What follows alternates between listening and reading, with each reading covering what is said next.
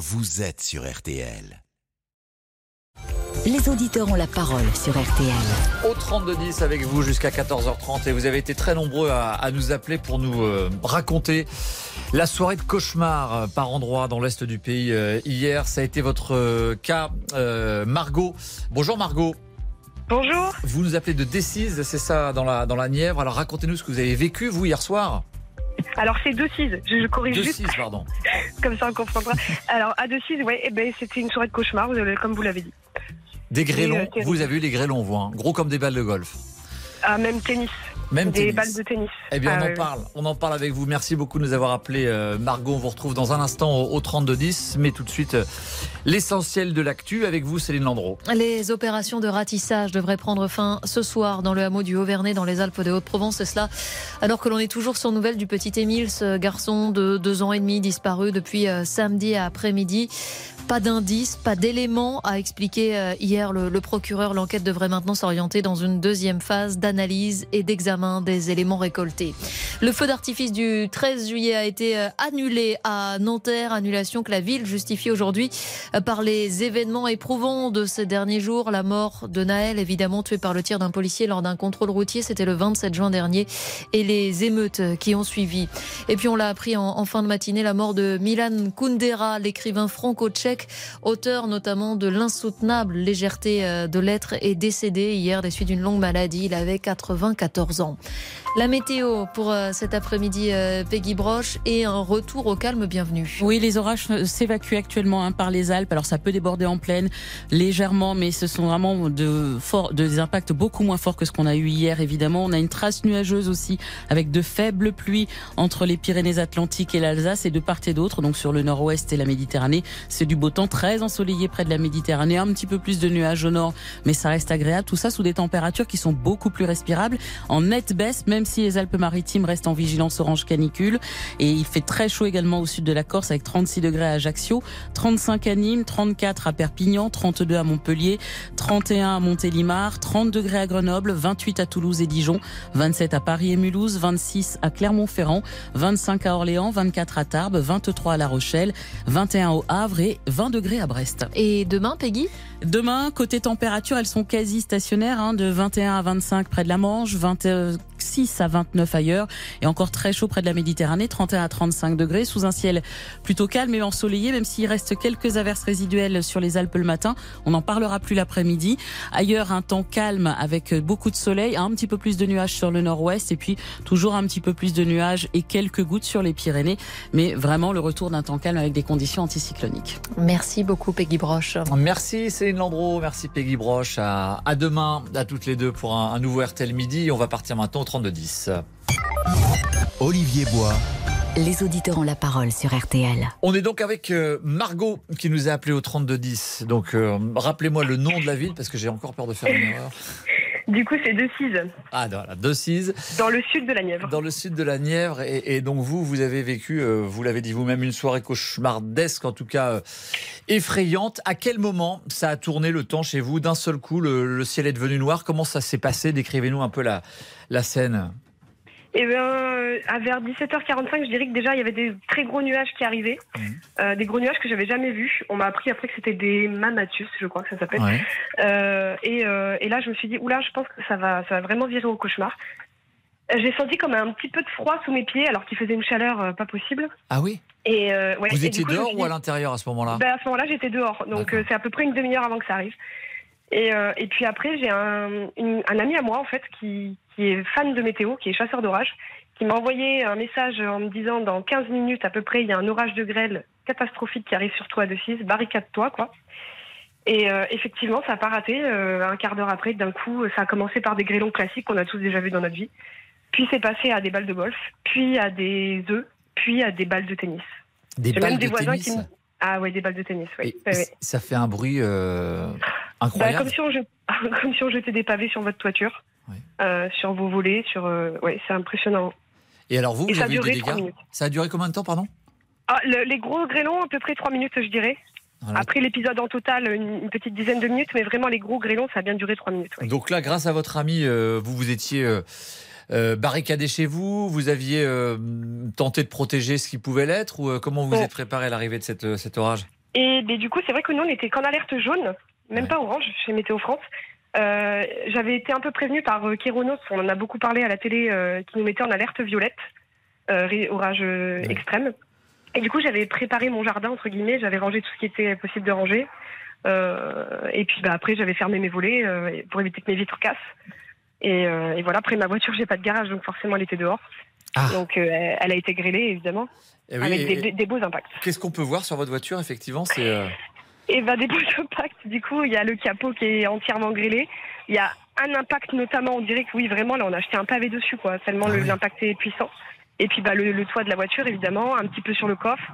Euh, après, moi, j'ai quand même des dégâts minimes. Bon, mis à part ma voiture qui a pris quand même euh, pas mal la grêle. Mhm. J'ai un impact sur ma porte d'entrée, qui est une porte en, porte en PVC pleine, qui est assez récente. Et du coup, c'est un peu dommage quand même. Moi, elle a pris un impact. Mais par rapport à mes voisins, je m'estime assez euh, heureuse. Qu'il y en a qui n'ont pas eu la même chance. Quoi. Oui, dans quelle situation sont, sont vos voisins? Vous avez découvert ce matin un peu les, les dégâts ou dès hier soir vous avez fait le tour pour voir euh, si tout le monde allait bien peut-être dans votre, dans votre quartier? Et bah, c'est vrai que du coup, on s'entend bien euh, dans notre quartier. Donc, euh, on a- entre nous, on a discuté déjà un petit peu hier soir.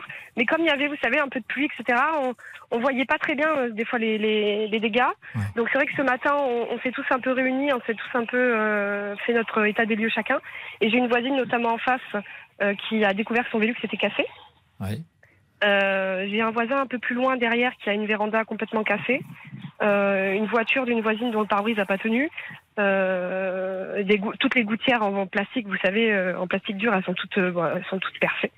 Donc moi j'ai de l'aluminium, donc ils ont, il a résisté, même si j'ai des beaux impacts, ils sont, ça n'a pas percé. Et, et de ce que vous avez pu en dire avec vos, vos voisins, c'est, vous, vous aviez jamais vu ça, une, une telle intensité très courte certes, mais avec des, des grêlons vraiment euh, énormes. Vous aviez jamais vu ça? Ah, jamais vu. J'ai assisté une fois à un épisode de grêle en 2005 à Chevenon, donc c'est pas très loin d'ici, à 20 minutes. Euh, mais c'était des, ouais, des, des- peut-être des œufs de poule, mais c'était déjà gros. Mais ça m'a pas semblé aussi violent. Là, vraiment, euh, On n'imagine pas ce que c'est une balle de tennis, une balle de tennis qui tombe du ciel à pleine puissance. Effectivement, a- j'imagine même pas ce que ça peut faire. Ouais, bah, euh, moi non plus, du coup, je l'imaginais pas. Et c'est vrai que je craignais vraiment pour ma toiture. Par chance, dans notre euh, quartier, c'est beaucoup de tuiles béton, donc c'est du ciment. Donc c'est vrai qu'elles sont assez euh, solides. Les, les tuiles qui ont cassé dans mon quartier, c'est des tuiles en briques, en fait. Euh, après, les tuiles béton, c'est vrai qu'on a de la chance, finalement, elles ont résisté. Mais je pense qu'on aurait eu des briques, euh, oui. Et- je pense que ça aurait pas été pareil. Et, et pour votre voiture, par exemple, ce genre de dégâts, c'est pris en compte ou comment, comment vous allez faire? Justement, euh, j'ai j'ai appelé mon assurance ce matin. Donc, on est en tout risque, mais euh, on a une franchise. Ouais. Et on est ravis d'apprendre qu'il faut qu'on débourse 600 euros de franchise euh, pour la faire réparer. Quoi. C'est un 600 euros de franchise et après ils vont, euh, ils vont réparer la, la tôle et euh, la remettre Oh. droite. C'est ça, bah, on va espérer qu'ils puissent faire à tous les endroits, ce qui n'est peut-être pas possible, j'en sais rien. Donc Ouais. ça, c'est à déterminer avec le carrossier. Donc en fait c'est quand même une grosse, c'est quand même une, une grosse somme à, à sortir pour faire pour faire fonctionner l'assurance quoi. Tout à fait. Et pour l'assurance habitation, par rapport, ça paraît dérisoire du coup, parce qu'ils nous demandent une 200 euros, je crois. euh, Ah oui. Bon, alors que à côté, ça me paraît, ouais, ça C'est me paraît beaucoup vraiment plus pour la dérisoire. voiture. Merci Ouais, beaucoup. Margot de nous avoir appelé euh, donc depuis la, la Nièvre à Decize euh, où vous avez été touché donc par les par les orages hier soir et de manière très violente. Encore une fois, vous nous avez décrit ces grelons, ces grêlons gros de de 10 cm comme des balles de tennis. On va continuer à en parler parce que vous êtes nombreux à nous appeler au 3210 pour nous décrire la, la soirée que vous avez vécue euh, hier assez terrifiante. On fait une très courte pause et on, on se retrouve au 3210 notamment avec euh, avec Philippe. À tout de suite. Jusqu'à 14h30, Les auditeurs ont la parole sur RTL. Les auditeurs ont la parole sur RTL. avec Olivier Bois. Jusqu'à 14h30, vos appels au, au 3210. Heureusement, il n'y a pas eu de, de blessés, en tout cas pas euh, qui soient recensés à cette heure hier après les orages qui ont été très violents euh, sur une partie de l'est du pays, à tel point que Météo France avait déclenché, vous savez, l'alerte, l'alerte rouge. Vous êtes nombreux à, à nous appeler. Vous avez eu des gros dégâts chez vous. On sera dans un instant avec euh, avec Philippe, agriculteur, qui est en train de justement de faire l'état des lieux de ces dégâts. Mais d'abord, bonjour Mathias Luguin. Bonjour Olivier. Et Comment allez-vous aujourd'hui, Mathias? Bah, toujours très bien très bien. Donc, l'été. Ouais, c'est l'été. On parle euh, de ces orages et on va parler ensuite euh, des incendies de l'année dernière. Il y a un an tout juste, le 12 juillet 2022, les premières flammes ont commencé à ravager les forêts des Landes et, de Gironde. C'était du côté de la Teste de Bûche, l'un des quatre feux qui ont ravagé donc la Gironde. Des incendies comme on n'en avait jamais vu et qui ont brûlé plus de 30 000 hectares de forêt. Alors vous en avez été victime, vous avez été évacué, avez dû mettre fin à vos vacances peut-être plus tôt que prévu.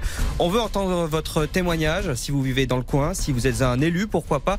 Dites-nous où on en est un an après. Qu'est-ce qui a bougé? Qu'est-ce qui n'a pas bougé? A-t-on pris des mesures? Vous avez peut-être été obligé de changer de vie. Et puis, Qu'en est-il pour cette année? Est-ce que vous avez peur? On attend vos témoignages dès maintenant sur le 3210 pour en discuter et surtout pour vous écouter. Alors on sait que des moyens spécifiques ont été, ont été mis en place avec notamment des, des avions pré-positionnés au cas où, les incendies euh, repartent. On en parle avec vous. Appelez-nous au, 3210. On va accueillir maintenant donc euh, Philippe au 3210. Bonjour Philippe. Oui, bonjour. Vous nous appelez d'où Philippe? Je vous appelle de, de Ghana dans l'Allier. Donc euh, on a eu un épisode orageux vers 17h30 hier. Euh, j'étais, je suis entrepreneur de travaux agricoles, donc je, moissonnais pour le compte d'une personne. D'accord. Et le ciel est devenu euh, gris blanc. Et puis au début, nous avons eu quelques petits grêlons qui tombaient éparses avec un peu d'eau. Puis c'est commencé à venir des grêlons de la taille d'une noix. Et puis à la fin, on avait des grêlons qui étaient assez éparses, mais euh, d'une taille de, de balle de tennis. Balle de tennis, vous aussi, comme, euh, comme notre auditrice euh, juste avant Margot, des balles de tennis. Elle n'avait jamais vu ça de sa vie, j'imagine que. Disons qu'ils étaient d'un diamètre d'une balle de tennis, mais ils sont plats avec plein de petits pics. Ah on en a gardé quelques-uns. Et vous, vous étiez dehors, Philippe, à ce moment-là? Oui, j'étais dans ma moissonneuse en train de moissonner pour le compte d'un client. D'accord. Donc vous êtes resté, vous êtes resté dans votre euh, machine. Dans la moissonneuse. Et c'est tombé tout autour de vous, les, les, les grêlons dont vous nous. Que, oui, oui, ils tombaient sur la machine aussi. Ça, ça a impacté aussi. La machine est neuve, donc euh, elle, elle s'est retrouvée avec pas mal de bosses. Mon épouse qui travaille à Vichy, rentrée à Ghana, elle a eu le, le pare-brise arrière qui, qui, a, qui a pété. Et la maison, là, euh, on a des fuites à l'intérieur puisqu'il a plu ces, ces, balles de tennis qui ont cassé les tuiles. Et après, comme il y a eu une trentaine de millimètres, l'eau a pénétré dans la maison. Et quand vous étiez dans votre, euh, dans votre machine euh, à l'extérieur, vous, avez eu peur? On imagine le bruit que ça doit faire quand ça, ça, ça tombe tout autour. On a eu peur, d'autant plus qu'on avait vécu le même épisode l'année passée au mois de juin, qui était même plus violent l'année passée.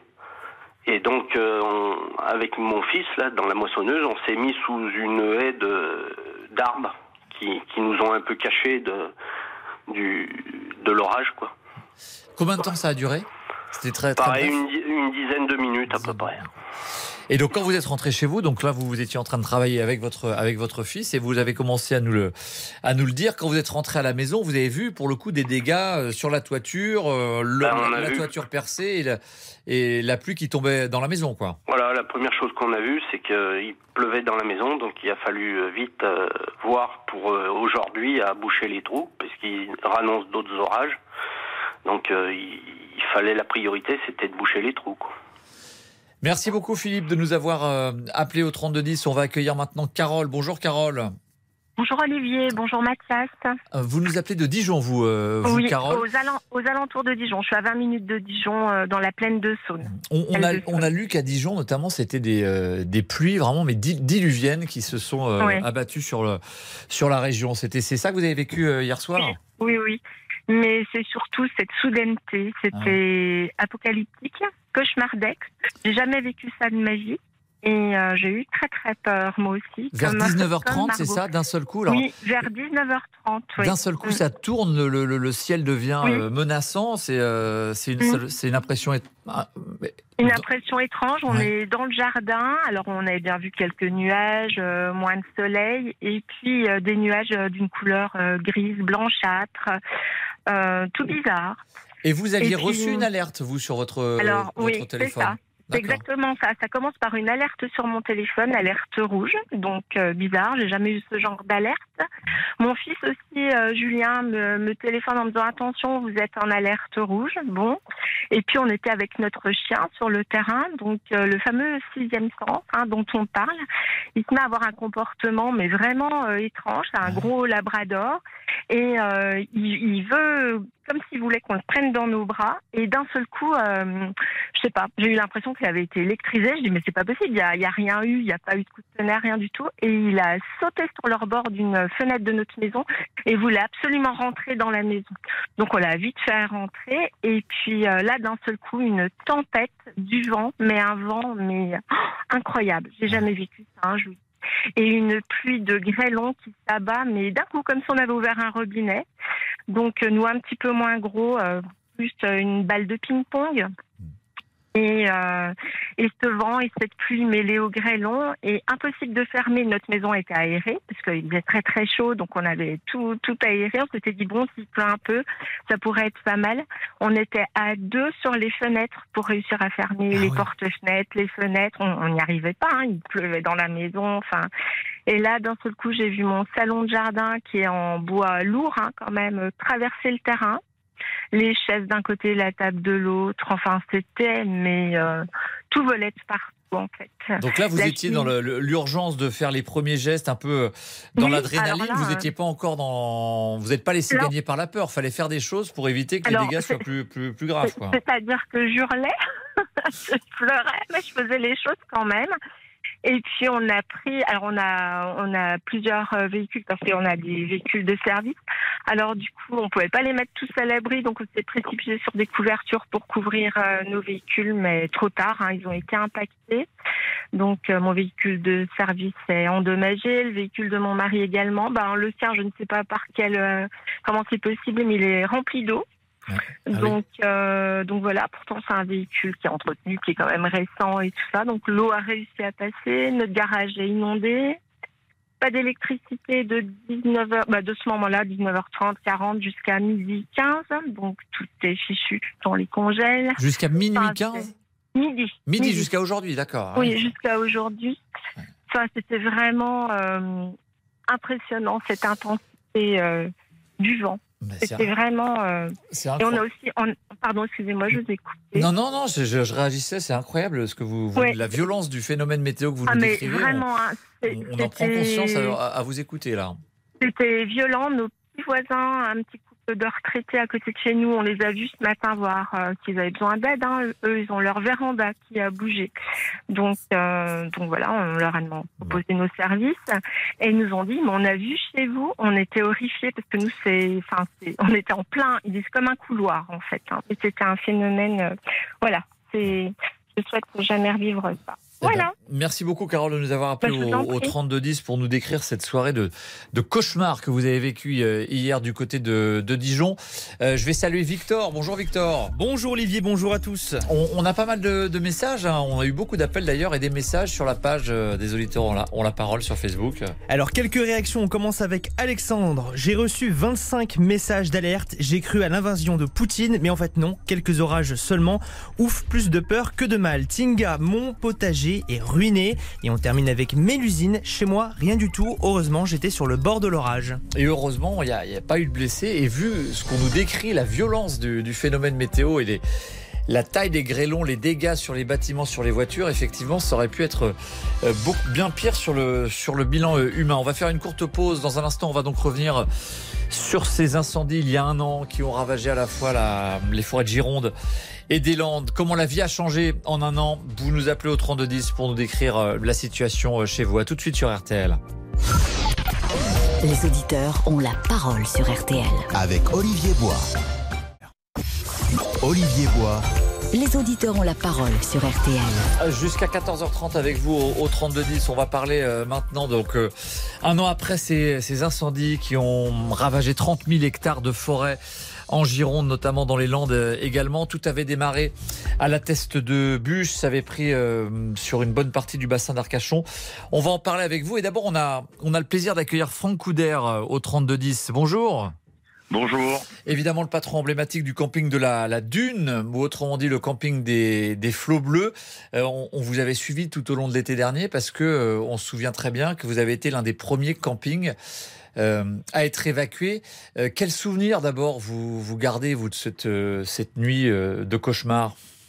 Ah, C'était un petit peu un petit peu compliqué. Hein. Le souvenir, c'est surtout la détresse dans, les yeux, dans les yeux des gens. C'est surtout ça nous, qui nous a qui nous a qui nous a marqué hein, parce que 3 heures du matin réveiller tout le monde dans des enfants c'est pas c'est pas simple hein.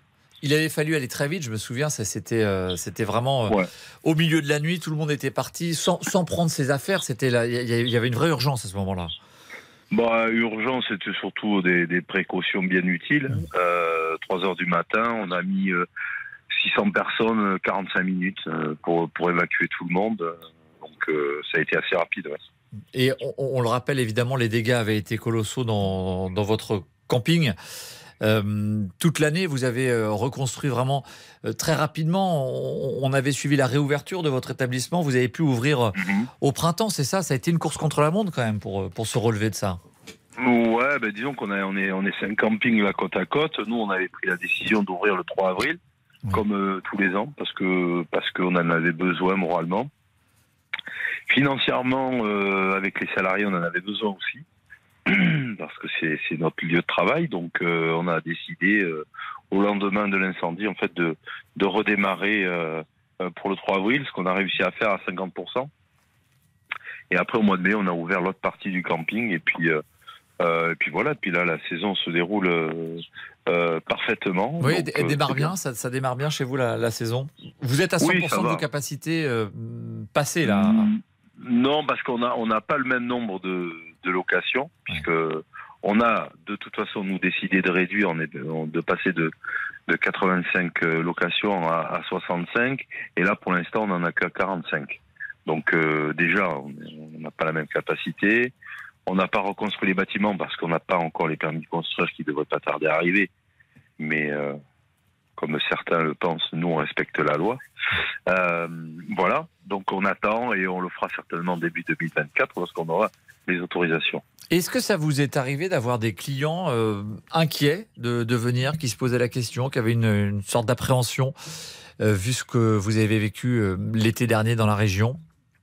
Ah ben il y a, bien sûr des gens qui nous ont posé la question de savoir si ça pouvait encore arriver. Alors on va pas leur mentir, hein, tout est possible. Hein. Euh, voilà, après, euh, euh, depuis moi, ça fait ma 13e saison, c'est jamais arrivé. de mémoire de, de, de, pompiers, vieux pompiers ou même de vieux testerins, c'est jamais arrivé. Donc, bon, ben là, c'est arrivé une fois. maintenant, en espérant que les gens seront suffisamment je pour pas faire n'importe quoi. Et alors justement, vous, vous, en parlez, il vous est arrivé de euh, récemment, je sais plus que hier ou avant-hier, vous avez eu des, des clients ah chez vous. Euh, malgré tout ce qu'on a pu dire sur les messages de prévention, etc., vous avez été obligé de les évacuer du camping parce que bah, racontez-nous ce qui, ce que, ce que, ce qui s'est passé. Alors c'est pas des c'est pas des clients de chez moi, c'est des clients de chez moi qui nous ont alertés que dans la forêt d'à côté, c'est-à-dire euh, euh, la forêt qui touche le camping, des gens étaient en train de, de cuisiner. Donc ils avaient allumé un feu, euh, voilà, au pied de la dune, en disant mais là ça risque rien. Et donc nous on est intervenu euh, de façon assez assez stricte et on les a évacués. voilà, on les a évacués parce que parce que c'est c'est une aberration aujourd'hui avec tous les panneaux, toute la signalisation et toute la médiatisation de voir, de voir encore ça en plein milieu de la forêt. Euh, voilà. Donc, euh, oui, c'est ça. Ils, ont fait ça. Alors, euh, c'est évidemment grave et très dangereux, mais vous avez l'air de dire qu'ils ont fait ça presque de bonne foi en se rendant même pas compte du, danger que ça pouvait représenter, alors qu'encore une fois, on a parlé que de ça l'été dernier, de ces incendies qui ont, mhm. ravagé les forêts de votre région. C'est vrai que ça paraît dingue. De, de bonne, enfin, je, je sais pas, mais pour eux, j'avais l'impression qu'eux pouvaient pas mettre le feu quelque part, quoi, même en allumant le feu. Donc, euh, ils, ont, été verbalisés d'ailleurs? Euh, Oui, ils ont été verbalisés, ouais, bien sûr. Ouais. Alors nous, on fait des rondes maintenant euh, sur les abords de la forêt pour essayer de, de, de bah, nous, nous protéger, de protéger tout le monde. Eh ben, merci beaucoup Franck Couder d'avoir été avec nous. C'est vraiment sympa de, nous avoir appelé au, au 3210, patron du camping de la Dune. Et tiens, on précise que vous avez euh, écrit un livre d'ailleurs avec notre euh, journaliste correspondant dans la région Denis Grandjou, euh, qu'on connaît bien évidemment, qu'on entend tout le temps sur RTL. Vous avez écrit le livre Bienvenue au camping, c'est ça? C'est ça, c'est exactement ça. Édition City. Ok, c'est ça, ouais. Vous racontez quoi dans ce livre Bon, on retrace en fait la vie du camping de, sa création jusqu'aux incendies, avec témoignages de saisonniers, témoignages d'acteurs euh, durant durant ces incendies et euh, voilà et une préface de de Franck Dubosc. Ah, voilà. Franck Dubosc, évidemment. Eh le camping du Flot Bleu, vous êtes devenu meeting avec, avec les, la série des campings. Combien on a eu déjà? Trois, hein? Trois, campings. Ouais, ouais, trois, Eh ben, on vous souhaite une très bonne saison, euh, Franck Couder. Merci. encore d'avoir été avec nous euh, sur RTL et, et à très bientôt. Bon été à vous. On va faire une courte pause maintenant euh, à 13h29 et puis on continue à en parler avec euh, Nathalie euh, qui elle a perdu 135 hectares de forêt, comment la nature est en train de se reconstruire, comment les habitants se sont relevés euh, d'une catastrophe majeure à ces 30 000 hectares partis en fumée? À tout de suite, il est 13h29. Merci d'être avec nous sur RTL. Olivier Bois. Les auditeurs ont la parole sur RTL. RTL. Tour de France 2023. On va retrouver Vincent Serrano sur la la moto RTL sur le Tour de France. Euh, Vincent, c'est parti hein, depuis 5 minutes l'étape, la 11e étape. Oui, absolument Olivier. 180 km au menu aujourd'hui entre Clermont-Ferrand et Moulins pour cette 11e étape. Sans grande difficulté, on va se le dire. Euh, il fait beaucoup moins chaud qu'hier. Reste à voir si ça part aussi vite. 5 minutes maintenant que, le départ a été donné. Euh, trois coureurs pour l'instant qui tentent de partir. Ça se regarde. Le peloton réagit. Tony Galopin, le français qui a essayé de partir avant ça. 180 euh, km donc avec trois côtes de quatrième catégorie répertoriées mais plutôt euh, loin de l'arrivée à Moulins et dans les 50 derniers kilomètres on, roulera sur les routes peut-être euh, les plus larges du coin et le bocage bourbonnais que nous allons traverser dans le final protégera les coureurs du vent surtout les équipes de sprinteurs cette étape en théorie est promise Olivier au du peloton Jasper Philipsen, Mats Petersen ou Brian Cocard. Pas de réel échappé qui se dessine pour l'instant pour contrer leur plan mais ça ne veut pas dire que les baroudeurs vont s'abstenir euh, de tenter leur chance. Euh, voilà, sprinter, baroudeur, échappé. Ah On se retrouve dans, dans 30 minutes, Olivier, pour faire un, un prochain point sur déjà cette pour euh, Jasper Philipsen. Hein. Peut-être une. il va encore eh, tenter sa chance. Fort, hein. large avance large avance pour lui au, maillot vert. Mais le français Brian Cocard est, deuxième, ah, bah trop trop loin. Il pourrait la tenter aujourd'hui. Exactement. On suit tout ça avec vous. En tout cas, prochain point effectivement à 14h avec vous sur la moto RTL. À tout à l'heure, Vincent.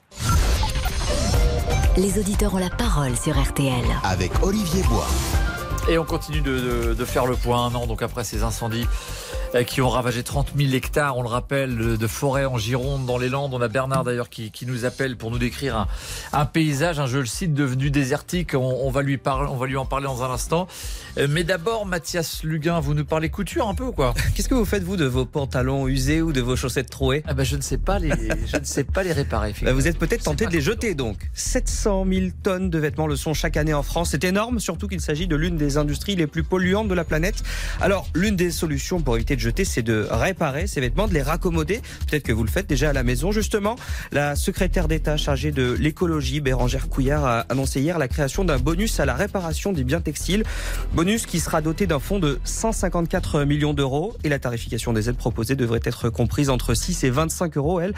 Alors, afin d'accompagner évidemment ceux qui favorisent ces réparations. Alors, qu'en pensez-vous? Bonne idée ou non? C'est une aide que vous pourriez peut-être solliciter.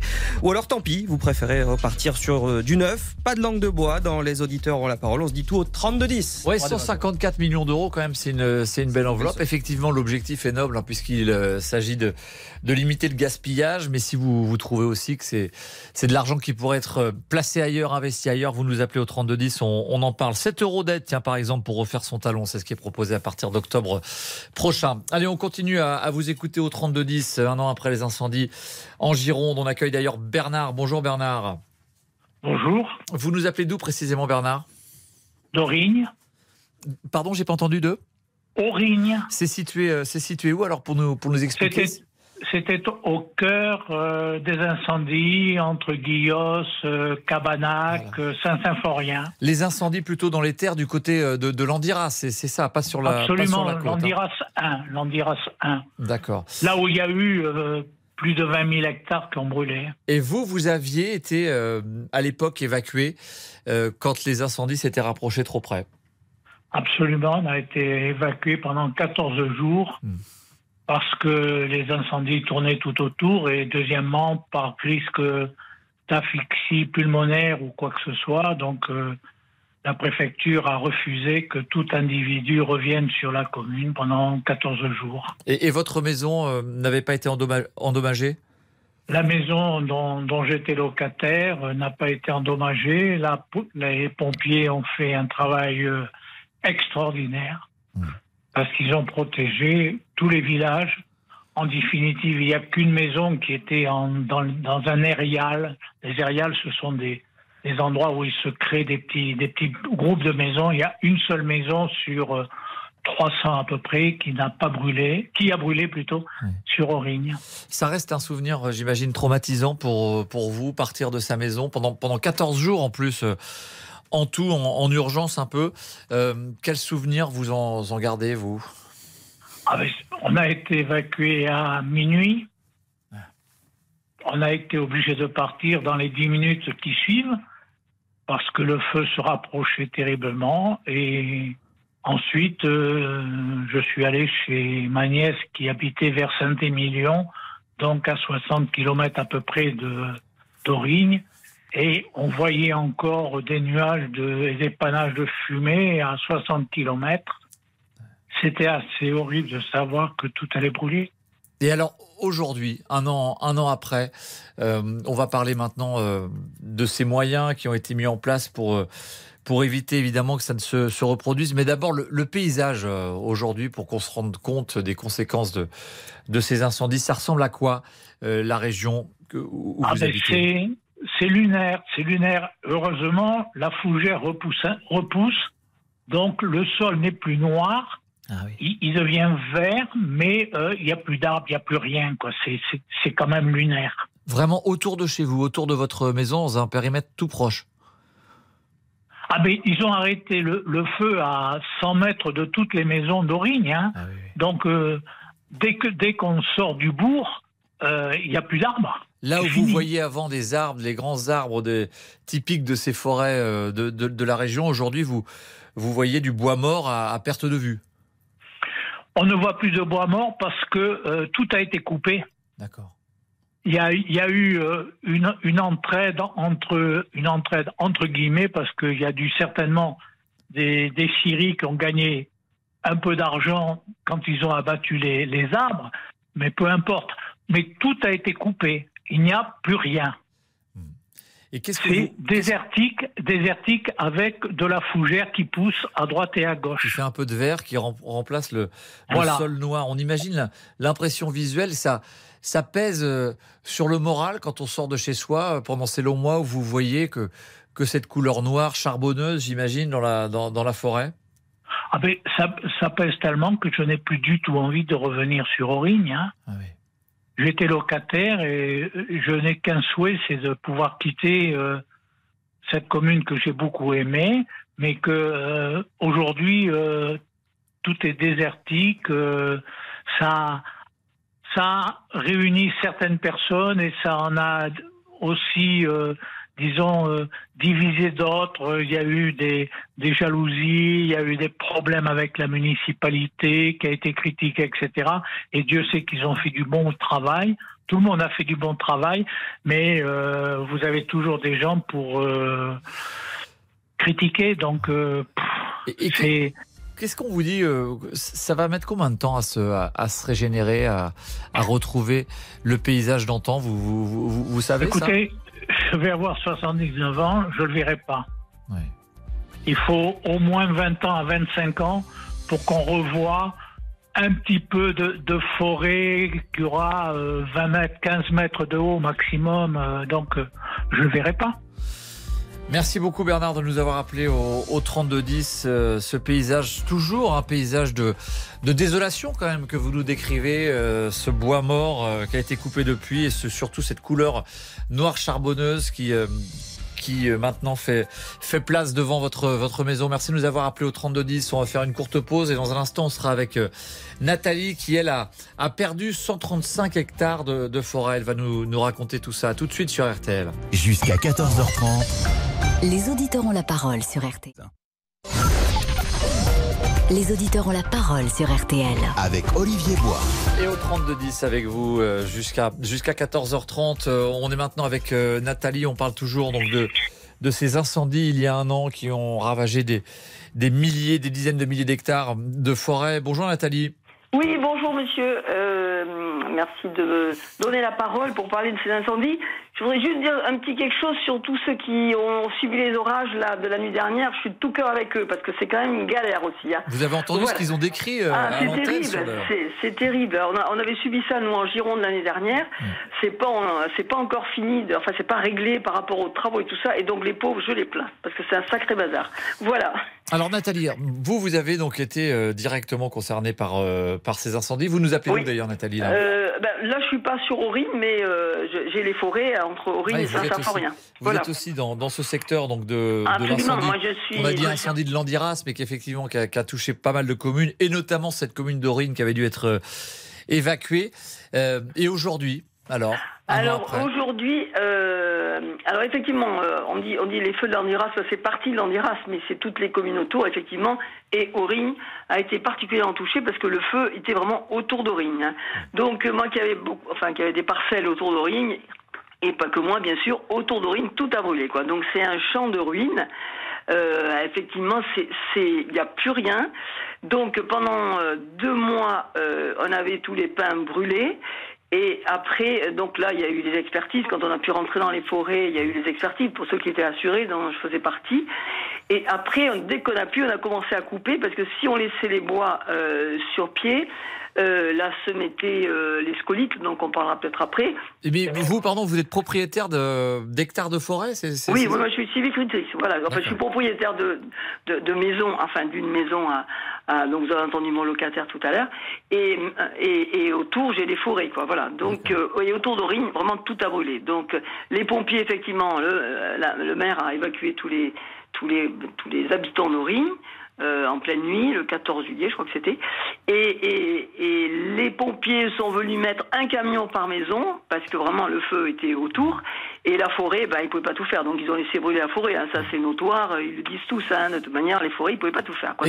Alors, on a entendu euh, le, le, le, paysage de vraiment de désolation que, que nous décrivait à l'instant, à l'instant Bernard. Maintenant, je voulais vous demander, est-ce que vous avez l'impression que des, des, des, mesures ont été prises, qu'on est, que vous êtes maintenant mieux protégés, euh, qu'il y a des moyens, par exemple, d'urgence qui ont été mis en place, euh, prépositionnés pour que les, les pompiers puissent intervenir plus vite? Est-ce qu'on a tiré les conséquences de ces gigantesques incendies de l'été dernier En partie, j'espère, j'espère. Euh, déjà, nous, on est contents. Vous voyez, aujourd'hui, il pleut à Bordeaux. Ben, on est très contents. Bordeaux est dans, et autour de Bordeaux. Parce que, justement, heureusement, on a eu quand même une fin de printemps un peu pluvieuse. Voilà, on a eu quelques orages, mais enfin, ça, ça n'a pas été méchant. On a eu de la pluie. Donc là, c'est une bonne chose. Après, au niveau de la prévention, on a eu euh, quand même des canadaires qui sont à disposition, euh, des canadaires, des hélicoptères. Les pompiers ont été aussi euh, peut-être plus formés sur ce qu'est un incendie de forêt, parce qu'un incendie de forêt c'est quand même très particulier, quoi. et on a eu beaucoup de pompiers, les pauvres qui avaient jamais vu un feu de forêt, quoi. Ça c'est pas leur faute, parce que c'était tellement gigantesque que c'était trop dur à maîtriser. Quoi. Voilà. Donc, et, euh, on a beaucoup parlé l'année dernière de, de la manière dont, dont, étaient gérées parfois les forêts. Euh, est-ce qu'elles étaient assez euh, élaguées? Est-ce que justement c'est à cause du côté touffu que l'incendie a pris aussi rapidement? Est-ce que les, les propriétaires, comme vous, d'hectares de forêt, sont mieux sensibilisés pour la, la gestion de leurs hectares? Alors, pour la gestion des forêts, alors c'est surtout à la Teste qu'il y a eu euh, des soucis, parce que la Teste étant une forêt usagère, hein, on l'a souvent dit, donc là, rien n'était fait au point de vue nettoyage, ça c'est sûr. Nous, ce sont des forêts cultivées, donc nous, on entretient nos forêts. Euh, c'est pas c'est pas le fait de non entretenir nos forêts qui ont, qui ont créé le feu. Le feu était la, la forêt était tellement sèche que, que, ça prenait. Quoi. Alors vous avez des pines de pin, elles s'enflammaient, elles sautaient parfois même à 500 mètres ou 600 mètres, et elles créaient le feu ailleurs. Enfin, c'était c'était euh, c'était titanesque, quoi. Voilà. Donc c'est pas un manque d'entretien, c'est la malchance qu'un type nous ait foutu le feu, qu'on n'a pas eu sur le moment les avions pour éteindre le feu et que, et que c'est parti, une fois que ça a été parti. Et puis que la euh, sécheresse euh, aggrave évidemment et, amplifie le phénomène. Et ça, pour le coup, ça risque pas de s'arranger. Euh. Non, et puis là, oui, mais enfin bon, là, la semaine, l'année dernière, c'était des 40, 40 degrés, un fameux jour, là, un lundi, 42 degrés, donc c'est Et ce vent, ce vent chaud qui. et ce vent, on avait, on avait vraiment tout contre nous, quoi. Vraiment, ça a été très très dur. Alors cette année, je pense que, enfin, j'espère. Alors ils font une campagne de prévention, petit mégot, gros incendie ou gros feu. Oui, moi je vois à Bordeaux des gens qui lancent les mégots allumés encore, quoi. Je, je me souviens une fois, j'étais dans un embouteillage, je me suis arrêté, je, je suis descendu de ma voiture, j'ai dit, voyez ce que vous faites là. C'est comme ça qu'on met les feux de forêt, quoi. Voilà. Donc il y a une prévention. Il faut que les gens se, se rendent compte. Alors évidemment, il n'y a plus de cendriers dans les voitures. Hein. Ça, c'est un manque. Donc les gens, ils savent pas où mettre leur mégot, ils le jettent, ils le jettent dehors. Voilà, ils les éteignent pas, ils les jettent dehors. Voilà. ça, c'est un problème. Voilà. C'est très, c'est très dangereux, effectivement. Vous faites bien de le, rappeler. Merci beaucoup, Nathalie, de nous avoir appelé au, au 32-10. On va faire euh, une courte pause et puis on, on, va parler donc de ce plan gouvernemental. 154 millions d'euros sur la table pour euh, eh bien pour favoriser euh, le rapiessage, la réparation de ces vêtements, pour éviter qu'on les jette, parce que l'industrie textile est, est très polluante, surtout génère beaucoup de, de, déchets. Donc le gouvernement veut aider en, en, participant un peu aux frais pour faire réparer ces vêtements plutôt que de les jeter et d'en changer. On en parle dans un instant avec notamment Franck, hein, euh, qui est couturier, qui va nous dire ce qu'il en, ce qu'il en pense. Il trouve que c'est une, une excellente idée en l'occurrence, lui. À tout de suite sur RTL, il est 13h47. Olivier Bois. Les auditeurs ont la parole sur RTL. Olivier Bois. Les auditeurs ont la parole sur RTL. Allez, au 32-10 jusqu'à 14h30 avec vous. Euh, on va parler dans un instant donc, de ce plan euh, gouvernemental pour euh, favoriser le rapiessage, réparer ses vêtements plutôt que de les jeter, éviter donc les déchets et la pollution donc dans l'industrie textile. Mais Mathias Luguin, ensuite on va parler de, de quoi alors? Dites-nous. Ah, ah oui, d'accord. Ah ouais, forcément. Hein. On parle d'un 12 juillet que vous n'avez sans doute pas oublié si vous y étiez. Et si vous n'étiez pas né à l'époque, bah, vous avez peut-être l'étrange sentiment de l'avoir tout de même vécu. La victoire de l'équipe de France à la Coupe du Monde 98, une équipe de rêve, une première étoile sur le maillot et puis les Champs-Élysées envahis par la foule en liesse. Où étiez-vous ce jour-là? Avez-vous regardé le match? Avec qui? On a envie de, de, revivre les temps forts avec vous, de revivre ces actions qui vous ont marqué, qui vous ont fait vibrer. Vous nous le racontez au 32-10 dès maintenant. Est-ce que vous pensiez euh, la France capable de gagner à l'époque? Pourquoi ce souvenir est-il encore si fort 25 ans plus tard? Est-ce que c'est le plus grand exploit du sport français encore à ce jour? Vous nous dites tout, on vous écoute au 32 on, a envie, de, on a envie de, de, connaître vos souvenirs. Tiens, Damien Béchiot, vous étiez où vous euh, le 12 juillet 1900 Bonjour Olivier, j'étais euh, chez moi, j'avais 12 ans. J'étais devant la télé, je me rappelle très bien. Je partais en vacances le lendemain. Et vous, Mathias, vous aviez euh, Moi, j'étais pas né. Enfin, si, j'étais né, mais j'étais tout ah. petit. D'accord, c'est pour Mathias. ça que vous Voilà, c'était pour On a l'impression de le connaître. Euh, c'est ça. Bon, d'accord. Et vous, Olivier Moi, j'avais 18 ans. Moi. Ah oui. Ah oui, quand même. Bien plus âgé. Bien plus âgé. Bien plus âgé que vous tous, effectivement. Mais je m'en souviens. Vous aviez été sur les Champs-Élysées Non, non, moi, j'étais pas parisien, j'étais à Pornic. Ah oui. C'est à côté de Pornic. J'étais en vacances. Oui, merci. Ah non, mais je sais pas, je savais pas si vous saviez. En tout cas, on se souvient tous où on était et c'est éventuellement de la fête qu'on a fait ce soir-là. Vous nous appelez et on en parle au 3210. Mais d'abord, on va accueillir donc Franck au 3210. Bonjour Franck. Oui, bonjour. Alors, on voulait parler avec vous, parce qu'on on l'a traité dans l'actu et dans les journaux tout à l'heure, vous l'avez entendu, sur ce plan gouvernemental. 154 millions d'euros, c'est pour l'enveloppe globale, et le gouvernement qui veut donc aider et pousser les gens à réparer leurs vêtements, donc chez le couturier, euh, plutôt que, plutôt que de les remplacer. Je suis désolé, ça a coupé, je n'ai pas du tout entendu ce que vous avez dit. Euh, à l'instant À l'instant? Oui, à l'instant, je suis désolé. Non, il n'y a pas de souci, je, je, je, réexpliquer pourquoi on avait, on avait traité le sujet tout à l'heure dans les, journaux. Oui, dans les journaux. Vous voyez, l'enveloppe de 154 millions euh, débloquée par le gouvernement d'euros à partir d'octobre prochain, en fait, c'est pour favoriser et pousser les gens à venir faire réparer leurs vêtements qui sont un peu abîmés ou quand on a un trou dedans, les faire réparer plutôt que les jeter, puisque le fait est que les Français jettent, rendez-vous compte, 700 000 tonnes de vêtements euh, chaque année, deux tiers qui finissent à la décharge, évidemment, euh, pour, une, pour éviter du gaspillage. c'est pas du tout un, bon chiffre. Et donc le gouvernement a décidé, bah, très concrètement, par exemple, à partir d'octobre. Il y aura 7 euros de bonus euh, si vous venez faire réparer votre talon, le talon de votre chaussure plutôt que de changer de chaussure. 10 à 25 euros quand vous refaites la, la doublure d'un vêtement. Euh, qu'est-ce que vous en pensez, vous, euh, Franck? Alors moi, je pense personnellement, alors étant à mon compte, je vais vous dire clairement, on m'appelle régulièrement pour des retouches. Sauf que euh, moi, je suis plus dans la création. Donc, euh, je suis pas du tout dans la retouche. Alors, certes, j'en fais pour mes amis, ma famille, euh, mais euh, je suis plus dans la création. Par contre, le fait qu'on mette en place euh, ça, c'est très bien. Euh, ça permet justement à certains métiers qui commencent à disparaître parce que justement le milieu de la couture commence à disparaître de plus en plus. et Dieu sait que, que la France est et, référence en la matière. la référence en la matière de, de, la couture, de la haute couture, etc. Euh, donc, euh, donc voilà, donc ça, je trouve ça très très bien. Excusez-moi. Et ça pousse, ça, ça, évite le gaspillage. Et ça évite le gaspillage. On n'a pas assez que... le réflexe collectivement de faire réparer. Non, parce que le problème, c'est qu'on est en fait, euh, je m'aperçois de plus en plus, et euh, euh, même chez nous, on, on s'aperçoit qu'on est dans une société de consommation. C'est-à-dire qu'on achète, on achète, on achète, et le moindre trou, le moindre truc, euh, alors pas chez nous parce que moi je suis couturier et mon mari euh, touche un peu aussi à, à, à la couture, euh, mais euh, on recostumise, on, on, on, arrange certaines choses, etc. Euh, donc voilà, donc euh, ça on ne jette jamais, ou alors on donne aux associations euh, justement style Reste du Cœur, etc. Et donc ça, ça peut pousser le petit geste parce qu'effectivement, bon, vous dites que vous le faites pour vos amis, mais par exemple, quand on, on, parle de refaire une doublure, donc on parle par exemple de la, la doublure d'un manteau, par exemple. Alors ça, c'est alors ça c'est très difficile. C'est très difficile. Et ça coûte combien Ah alors ça, je peux pas vous dire que moi étant dans la, cré... dans, dans la création, euh, moi j'ai ma technique pour justement faire des vestes sans doublure. D'accord. voilà. Et euh, je vais, euh, si je peux me permettre, euh, nommer mon, mon atelier, si je peux me permettre, c'est les ateliers du Besançon qui se situent euh, juste à côté de Besançon.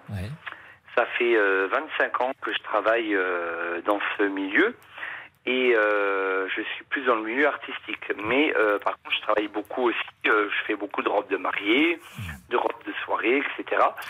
Mais en tout cas, vous, vous dites que pour la filière, c'est très bien, ça va relancer la filière de la ah retouche et ça va peut-être participer à changer un peu les mentalités ah, et, à, donner le réflexe de la réparation plutôt que du remplacement. Totalement, parce que quand je vois, quand je vois et que j'entends des personnes dire il y a un simple trou, on jette, mais non, mais euh, à un moment donné, euh, euh, enfin, je suis désolé, mais.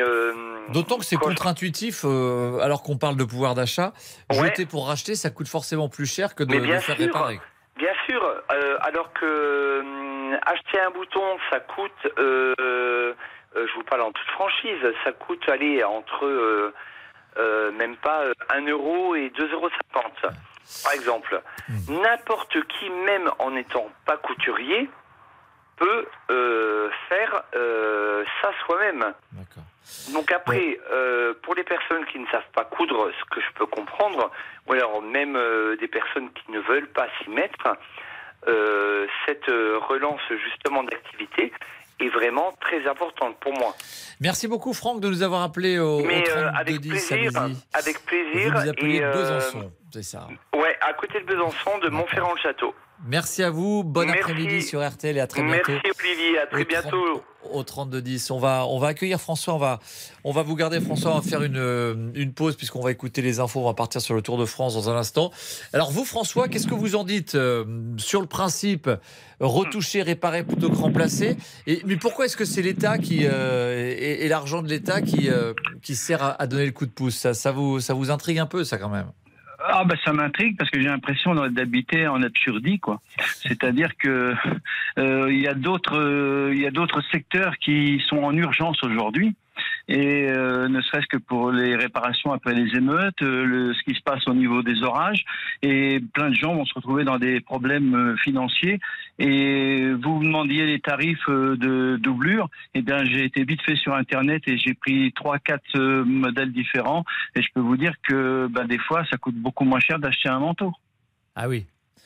Voilà. Que de refaire une doublure chez un couturier. Bah oui, parce que j'ai une euh, j'ai changé une doublure. Je vous dis pas quelle société. C'est entre 40 et 70 euros. Une autre c'est 60 euros. Euh, vous voyez que typiquement 40 euros, 60 euros pour une doublure, il y aura un coup de pouce qui pourra aller de, de 10 à 25 euros. C'est-à-dire que le, le, le, professionnel baissera la facture et puis l'État compense le, le manque à la différence. Quoi. Mais bien sûr, mais euh, il faut pas oublier que euh, les gens, quand on dit les gens jettent les, vêtements, moi je pense que les gens avant tout ils les mettent dans des bacs euh, pour récupération pour les, les associations caritatives, pour Emmaüs, pour euh, Secours populaire, Secours catholique et puis et puis les autres. Il y a les ressourceries et il y a aussi toutes les foires à tout. Il suffit de se promener sur une foire à tout pour s'apercevoir que des vêtements de seconde main, il y en a mais il y en a plein à vendre, il y a pléthore à vendre. Donc je pense pas que c'est d'aujourd'hui et les gens ne jettent pas. Moi, je me rappelle. Le fait est que le, chiffre est quand même là. 700 euh, 000 tonnes quand même de vêtements jetés tous les ans. C'est précisément sur ce chiffre que le, le gouvernement espère euh, intervenir et avoir une influence quand même. Ça fait, des, ça fait des déchets, ça fait du gaspillage, ça fait de la pollution. Oui, oui, ça fait du gaspillage et de la pollution, mais il faut pas oublier aussi que quand les enfants rentrent à l'école, il est difficile de leur mettre des choses qui n'ont pas été neuves parce que ils vont se faire remarquer par rapport aux autres. Et vous savez, vous essayez d'aller au travail avec euh, une chose rapiécée. Si elle est très bien faite, ça va, ça va aller. Mais s'il y a un petit défaut dans, dans le, la réparation, vos collègues ils vont le voir. Donc euh, ça vous met mal à l'aise par rapport. À, bah, il a plus les moyens de s'acheter des fringues neuves. C'est noté, François. Merci beaucoup de nous avoir appelé au, au 32 10. On fait une courte pause. Dans un instant, c'est l'info qui revient, le Tour de France euh, évidemment. Et puis on, continue à vous écouter au 3210 euh, sur RTL jusqu'à 14h30. A tout de suite, merci d'être avec nous. Politique, sport, culture, l'actualité complète en un clic sur RTL.fr. RTL. RTL, il est 14h. Et c'est l'heure du flash avec vous, Rachel Sadodine. Bonjour Rachel. Bonjour Olivier, bonjour à tous. Emploi des seniors, accompagnement des reconversions, compte épargne-temps universel. Autant de sujets au menu des discussions entre patronat et syndicats à Matignon ce matin. Elisabeth Borne est sortie euh, des deux heures d'échange en saluant un agenda social ambitieux, très dense. Une réunion jugée euh, utile qui marque une reprise en main. Les patronnes de la CFDT et de la CGT y voient donc du positif et à l'approche de l'échéance des 100 jours fixés euh, par Emmanuel Macron, le président dressera son propre bilan dans les prochains jours. L'Élysée euh, confirme une prise de parole à venir, mais ce ne sera pas le 14 juillet.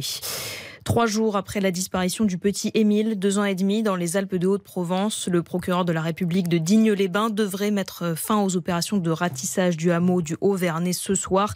Aucune piste ne se dégage pour le moment. Les auditions se poursuivent cet après-midi. Après les violents orages d'hier soir, l'Est de la France constate les dégâts matériels. Heureusement, il n'y a eu aucun blessé. Mais certains ont eu peur, comme Loni. Il habite la commune de Neulise, à côté de Rouen, dans la Loire. Il n'avait pas vu d'aussi gros grêlons de toute sa vie. Des orages avec vraiment de la grosse grêle, quasiment des grêlons géants, 10 cm de diamètre, qui ont fait beaucoup de dégâts sur la commune de Neulise. Tuiles fendues, euh, vide de voitures cassées, pare-brise cassées, euh, dégâts aussi sur la végétation et les arbres. Il y a eu une violence euh, toute particulière des orages d'hier. Les pompiers sont intervenus euh, vraiment un nombre de fois impressionnant euh, entre hier soir et cette nuit. Propos recueillis par Léonard Cassette pour RTL. L'actualité cet après-midi, c'est aussi et bien sûr la 11e étape du Tour de France. RTL. Tour de France 2023. On vous retrouve Nicolas Georgerot, vous êtes l'un des envoyés spéciaux de RTL sur le Tour. Les coureurs sont partis de Clermont-Ferrand il y a un petit peu plus d'une demi-heure maintenant, Nicolas. Oui, Clermont-Ferrand, direction euh, Moulins, avec euh, une incongruité qui est réparée. Moulins, seule préfecture de France à ne pas avoir accueilli le, Tour de France. Ce sera donc euh, chose faite avec cette onzième étape aujourd'hui. Quasiment 30 km parcourus, passage par la localité d'Aigues-Perse. C'est le cinquième sprint massif qui est attendu sur ce Tour de France 2023. Et ça n'empêche pas quand même une échappée. On va retrouver Vincent Serrano sur la moto RTL car il y a trois coureurs à l'avant et notamment le français Mathis Louvel de la formation Arkea Samsic. C'est d'ailleurs le, mieux placé au, classement général de cette échappée. Il est accompagné de, Daniel Hoss, l'italien de la Total Energy, Andrea Amador pour Education First. Euh, cette échappée qui pointe maintenant 3 minutes devant le peloton. Et vous l'avez dit avec le passage à Ekpers. Et, là, on arrive quasiment sur Tressa avec une chaussée qui est vraiment très étroite. Et notamment le passage dans les villages est, est assez compliqué. Ça tourne à gauche, à droite avec des virages à 90 degrés. Il faut faire attention parce que la chaussée n'est pas très grande. Mais voilà voilà, ça roule bien, c'est sorti assez facilement. On s'est regardé un petit peu, Tony Galopin a tenté sa chance et finalement, bon bah voilà, ça se fait à 3 avec Mathis Louvel là qui prend le relais, qui euh, bah, qui roule bien. Voilà, ça roule bien. On roule à 45 km/h et puis on, s'approche de la première difficulté, la côte de Chaptuzao, euh, dans quelques kilomètres maintenant. Ah oui, à peine 2 km cette première des trois difficultés de la journée. Le peloton maillot jaune et des équipes de sprinteurs est emmené par la formation alpécine du maillot vert. Philippe Sen, à tout à l'heure. Merci beaucoup Nicolas Georgerot et Vincent Serrano. On vous retrouve dans une demi-heure. Et puis ce soir à 18h30, vous avez rendez-vous bien sûr avec le Club Jalabert. On l'a appris ce midi, l'écrivain franco-tchèque Milan Kundera est décédé hier après-midi à 94 ans. L'auteur de l'insoutenable légèreté de l'être ou encore de la plaisanterie a succombé à une longue maladie. La météo maintenant et cet après-midi, ce sera du soleil. Il fait son grand retour euh, au nord de la Loire et en Méditerranée, mais le nord-est et le sud-ouest restent sous les nuages avec des risques d'averses. Les températures, elles sont en baisse par rapport à hier. 22 degrés à Caen, 27 à Paris, Clermont-Ferrand et Lyon et la maximale 35 pour Ajaccio. Les courses, elles ont lieu à Aranguin-Soisy. Je vous donne les pronostics de Dominique Cordier. Le 13, le 9, le 2, le 8, le 4, le 7, le 12 et l'outsider de RTL, le 2 éolien de Chenu. Merci beaucoup Rachel Sadodine. À tout à l'heure, 15h euh, pour un nouveau flash. Les auditeurs ont la parole sur RTL. Avec Olivier Bois. Où étiez-vous le 12 juillet 1998 euh, Évidemment, la victoire de la France à la Coupe du Monde, la première étoile sur le maillot bleu, les deux buts de Zidane, le troisième d'Emmanuel Petit face au Brésil, faut-il le rappeler? Événement majeur du sport français. Si vous l'avez vécu, vous vous souvenez évidemment d'où vous étiez ce soir-là. On a envie d'entendre vos, vos souvenirs de cette soirée euh, magique. Et puis Mathias Luguin. Mhm. Ensuite, on va se poser la question pourquoi est-ce qu'on aime tant regarder encore et encore les films euh, mythiques français? Avec un grand classique, un film culte.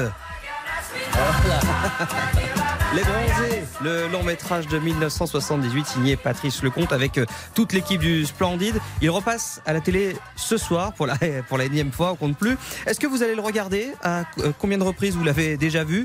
Les Bronzés, vous le savez, sont aussi des répliques cultes. Par exemple, votre point commun, Olivier, avec euh, Jean-Claude Duss.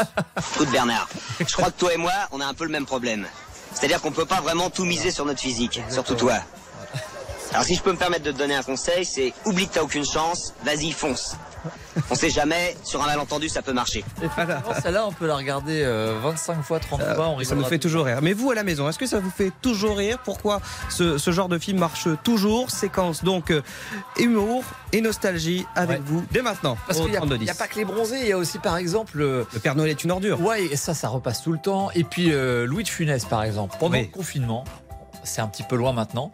Mais par exemple, M6 a repassé plein de films de Louis de Funès et ça a fait un carton pendant mhm. des semaines et des semaines. Je crois que le total avait été fait. Il y avait en tout 50 millions de, téléspectateurs incroyable. sur 4, 5, 6 films. La Grande Vadrouille, évidemment, L'aile ou la cuisse, enfin les classiques de, mhm. de Louis de Funès qu'on regarde forcément de génération en génération. Les grands-parents qui peuvent éventuellement le regarder avec les petits-enfants. Louis de Funès qui fait rire toutes les générations et ces vieux films qu'on regarde inlassablement et qui font des cartes d'audience à chaque fois qu'ils passent à la télé. Donc on a envie d'en discuter avec vous. Vous nous appelez là-dessus au, au 3210.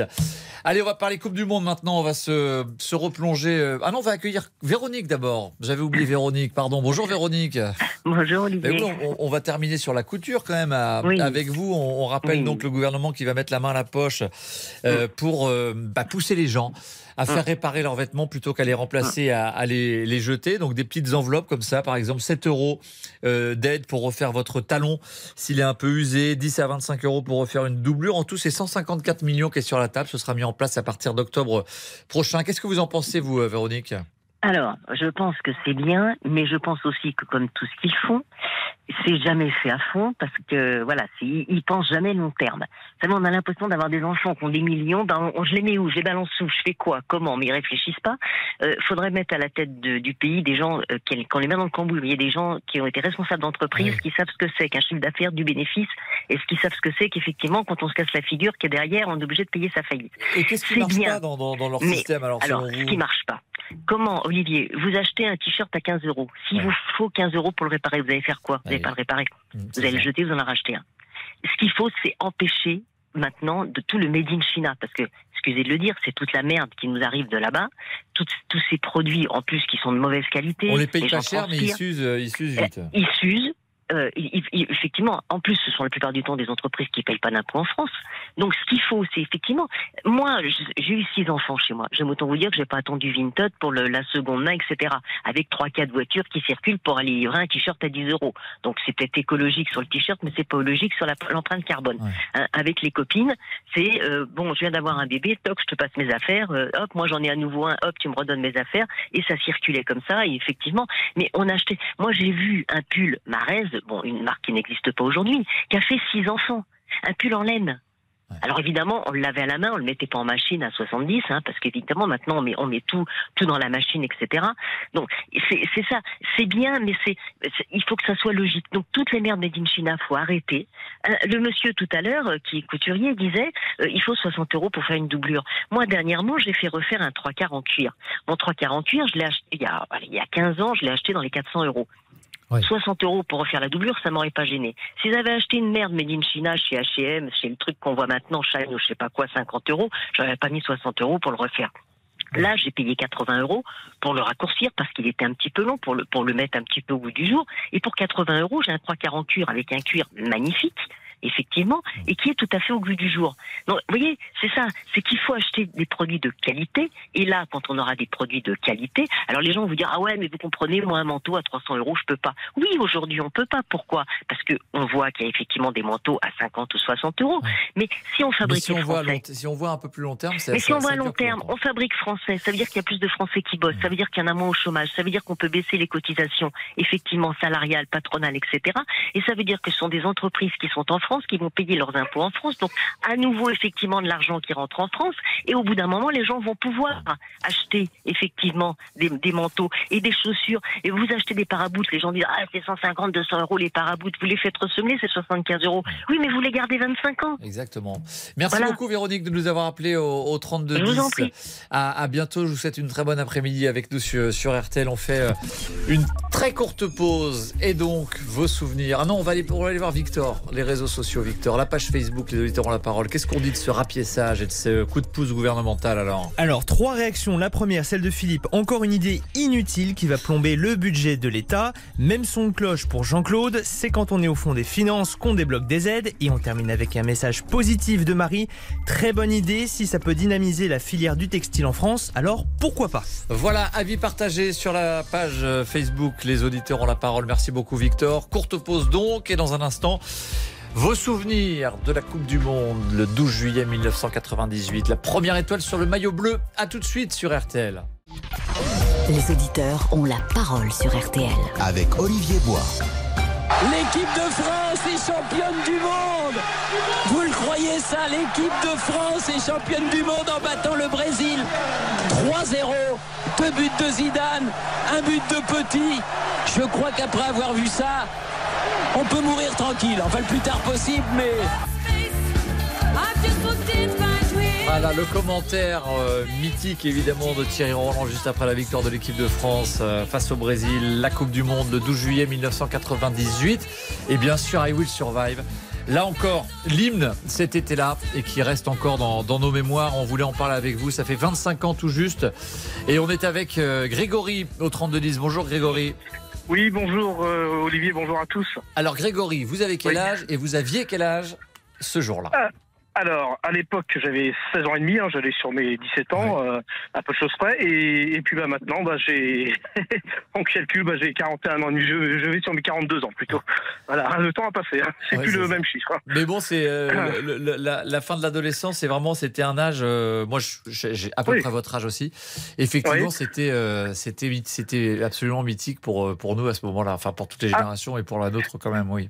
Oui, alors euh, tout à fait. Alors j'étais très très content. Euh, euh, je veux dire, c'était en plus, c'était la première fois qu'on allait en finale de Coupe du Monde. Parce que maintenant, là, on a fait quatre finales, on en a gagné deux depuis, hein, 2018, faut pas l'oublier. Et mais à l'époque, c'était la première fois, donc c'était c'était vraiment quelque chose. Mais ce qu'il faut savoir aussi, c'est que bon, bien sûr, j'étais très content qu'on gagne la Coupe du Monde 98, très très content, c'était super. Mais par contre, c'est une très bonne équipe de France et c'est pas la meilleure équipe de France qu'on a eue parce que je connais très bien le football, hein, je connais très bien l'histoire du football. Oui. Euh, je veux dire, par exemple, la meilleure équipe de France. d'avant, non, ils n'ont pas fait oublier, mais c'est vrai qu'on parle beaucoup de. La, meilleure équipe de France qu'on ait eue de, tous les temps, c'est euh, celle de, Platini en 82, 86. Sauf que bon, on avait été volé par euh, l'arbitre et aussi Schumacher, on s'en souvient, l'arbitre qui avait fait euh, tout le long du match. Et puis aussi en 86, c'est vraiment là en 86 qu'on aurait dû gagner la Coupe du Monde. Sauf qu'il y a eu plein de blessés, il y a eu plein de blessés français et hélas, on l'a pas gagné on a quand même gagné l'Euro 84, un champion d'Europe 84 avec un super Platini. Et par contre, 98, donc, première fois, la première fois on va en finale d'une Coupe du Monde, euh, c'était quand même quelque chose de. Mais d'ailleurs, d'ailleurs, on, ne l'a pas oublié, on s'en souvient. L'équipe de France, elle était extrêmement critiquée. Euh, Aimé Jacquet, il parlait plus euh, aux, journalistes parce que le jeu était critiqué. personne n'y croyait vraiment. En tout cas, c'était pas une, équipe de France comme vous dites flamboyante. et progressivement, évidemment, c'était en France, forcément, ça a joué aussi. Mais l'engouement avait pris pour finir dans une folie absolue, quoi. Tout à fait, parce que euh, il y a eu effectivement les critiques euh, d'Aimé Jacquet, bon, qui allaient un peu trop loin, hein, parce que quand même, des fois, on, ils s'attaquaient, les, certains journalistes, pas tous, hein, mais certains journalistes s'attaquaient presque à la personnalité d'Aimé ah Jacquet, c'est un petit peu honteux. Mais euh, c'est vrai que c'est vrai que l'équipe de France, c'était une bonne équipe, mais c'était pas la meilleure, comme je disais tout à l'heure, c'était pas la meilleure équipe de France qu'on ait eue. Mais par contre, c'était des conquérants, c'était des battants, ils ont été jusqu'au bout. Et moi, je pense aussi qu'il faut. Et puis on, on, avait quand même celui qui était en train de devenir le meilleur joueur du monde. Ça aide aussi quand même. Oui, euh, alors. Et Djorkaeff voilà. aussi, faut pas l'oublier. Euh, Djorkaeff, qui était excellent aussi. Il y a eu euh, Zidane, effectivement, qui a marqué les deux buts en finale de la Coupe du Monde. Et le troisième but d'Emmanuel Petit, qu'il faut pas oublier. Et voilà, maintenant, ce qu'il y a, c'est qu'il y a, y a il y a beaucoup de jeunes que, qui, sont, qui pensent que l'équipe de France est née en 98. Non, non, c'est complètement faux. Je connais très bien l'histoire du football. Il faut pas oublier non plus les anciens. Déjà en 58, à l'époque du Grand Raymond Coppa, c'était la première fois que la France atteint une demi-finale de Coupe du Monde. C'était en 58. C'était donc l'Euro 84, je l'ai dit à l'époque de Platini, premier titre de l'équipe de France championne d'Europe 84. Et tout ça, ça a amené à 98 et à 98 a amené aussi à 2018. 2018 et faut jamais oublier le passé. Donc c'est pour ça que c'est bien aussi de fêter les 25 ans. Vous avez bien fait faut de jamais oublier. Vous avez bien fait de le rappeler. Merci beaucoup Grégory. On, salue Christine maintenant au, 32 10. Bonjour Christine. Allô Allô, allô, vous m'entendez Christine?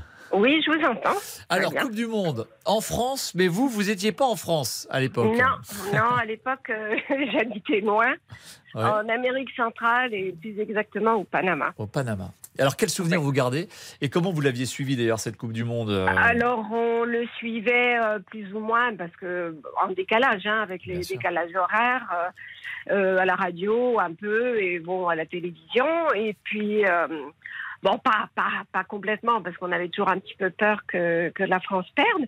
Puis quand on arrivait, euh, quand on est arrivé en demi-finale euh, avec euh, mes enfants, on s'est dit bon, ben maintenant il faut montrer qu'on est français. Et donc on a essayé de trouver des drapeaux français parce qu'ils vendaient tous les drapeaux de tous les pays et du Brésil. Il y en avait plein partout, partout, on en trouvait partout. Et ben j'en ai pas trouvé. Vous n'avez pas, trouvé, Non. Pas trouvé un seul drapeau de français. Bah donc euh, j'ai dit à mes enfants, j'ai dit écoutez, on va aller acheter du tissu et on va les faire nous-mêmes.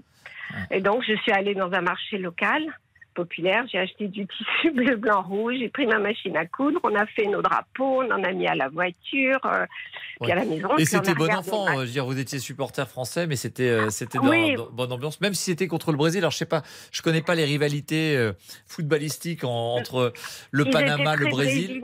Ils étaient ah, très ben, brésiliens. très, très brésiliens. Et puis nous, il y a un moment, quand on parlait un peu avec les gens, ils disaient oh, bah, de toute façon, on est plus fort, c'est le Brésil. Mais bon, on vous souhaite bonne chance, quoi. Voilà. Et puis du coup, on a regardé euh, le match euh, à la télé, c'était une, un après-midi. Et puis bon, bah, quand on gagne, euh, c'était extraordinaire. Donc du coup, bah, j'ai pris la voiture, mis mes drapeaux à la voiture, les, les, foulards qu'on avait fait. Vous aviez regardé le match chez vous, dans un, dans chez un nous, bar à la maison. Non, non, à la, à la maison, à la maison. Et, et du coup, après, on est sorti. Et puis, il faut dire qu'à l'époque, on était 450 Français qui habitaient au Panama. Ah. Donc sur un, pays à l'époque, il y avait 2 millions d'habitants, c'était rien. Donc euh, on est sorti, la ville était morte, il n'y avait personne parce qu'ils avaient pris bah, un coup sur la tête. Ils n'avaient pas le cœur à faire la fête. Pour le coup, vous étiez les seuls, les seuls, les seuls à klaxonner dans la rue. Mais après, quand on passait dans la rue, bien sûr, avec les enfants, ils voulaient klaxonner. Donc on a, on nous a félicité. Et après, le lendemain, dans les, dans les magasins, à la banque, on nous disait félicitations, félicitations. Voilà. Formidable Christine, merci beaucoup. Euh, je vous en prie. Vos souvenirs au Panama, c'est génial de voir comment vous l'aviez suivi à l'époque. Vous, cette victoire française à la Coupe du Monde 98. très courte pause, dans un instant, on, continue à égrener vos souvenirs de cette Coupe du Monde victorieuse, la première pour les, les Français. On sera avec Alain. À tout de suite sur RTL. Merci d'être avec nous. Olivier Bois. Les auditeurs ont la parole sur RTL.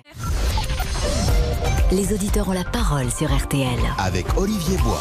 Et on est avec euh, Alain au 3210. Bonjour Alain. Bonjour. Alors cette victoire 98, euh, quel, quel souvenir ah. vous en avez? Racontez-nous votre soirée oh, du 12 juillet. Très, très bon souvenir, très bon souvenir. Euh, bon, vous aviez 46 ans à l'époque, je précise. J'avais 46 ans, je suis né en 46 et aujourd'hui j'ai 77, le temps passe. Et effectivement, nous avions regardé ce match très attendu en famille avec les enfants. Mhm. Et vu la tournure des événements, c'était l'euphorie à la maison, quoi. Ouais.